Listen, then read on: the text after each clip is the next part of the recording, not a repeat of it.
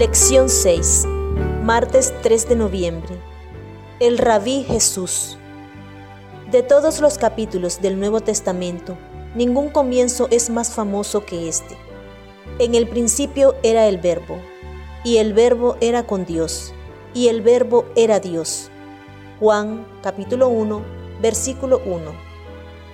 Y Juan capítulo 1 pronto nos traslada al inolvidable versículo y aquel verbo fue hecho carne, y habitó entre nosotros, y vimos su gloria, gloria como del unigénito del Padre, lleno de gracia y de verdad.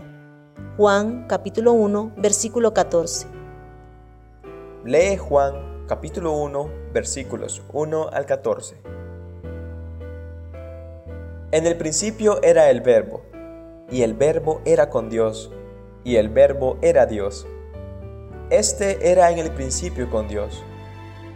Todas las cosas por Él fueron hechas, y sin Él, nada de lo que ha sido hecho fue hecho. En Él estaba la vida, y la vida era la luz de los hombres. La luz en las tinieblas resplandece, y las tinieblas no prevalecieron contra ella. Hubo un hombre enviado de Dios, el cual se llamaba Juan. Este vino por testimonio para que diese testimonio de la luz, a fin de que todos creyesen por él.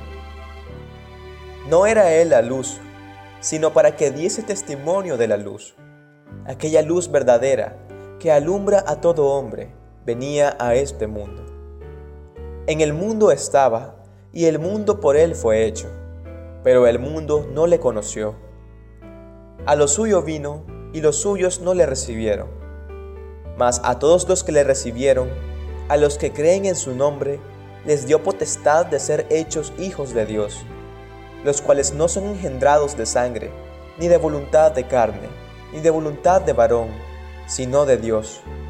Y aquel verbo fue hecho carne, y habitó entre nosotros, y vimos su gloria, gloria como del unigénito del Padre, lleno de gracia y de verdad. ¿Qué dice este pasaje sobre quién era Jesús y qué vino a hacer aquí? ¿Qué debería decirnos sobre Jesús como el buen ejemplo de un maestro? El mismo Dios que habló con Adán y Eva en el Edén y con Jacob en medio de la nada, ahora se presenta como persona. Dios, dice el Nuevo Testamento, se personificó en Jesús. A través de Jesús podemos conocer la voluntad y los caminos de Dios, porque Jesús es Dios. El capítulo sigue diciendo que Juan el Bautista era un predicador tan convincente que incluso los dirigentes religiosos de Jerusalén sospechaban que podría ser alguien especial, pero estaba preparando el camino para alguien más grande que él. Alguien asombrosamente especial estaba a punto de aparecer, y él, Juan el Bautista, era indigno de desatar las correas de sus sandalias. Juan capítulo 1, versículo 27. Santa Biblia, nueva traducción viviente. Al día siguiente vio a Jesús y declaró que era el Hijo de Dios. Ese día y también un día después dijo que Jesús era el Cordero de Dios.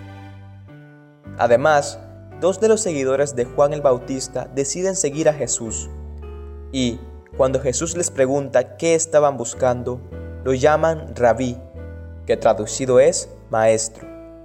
Capítulo 1, versículo 38. Por ende, Jesús es un rabino, un maestro, pero nunca ha habido un maestro humano como Él, porque Él es Dios. En otras palabras, Dios descendió en forma humana y en esa forma actuó como rabino, como maestro. No es de extrañar que Elena de White haya dicho que Jesús fue el maestro más grande que el mundo haya visto jamás. Science of the Times, 10 de junio de 1886. En definitiva, este maestro era Dios. Preguntas. En vista de quién era Jesús, ¿por qué tiene sentido aprender de él las mejores formas de enseñar las verdades espirituales?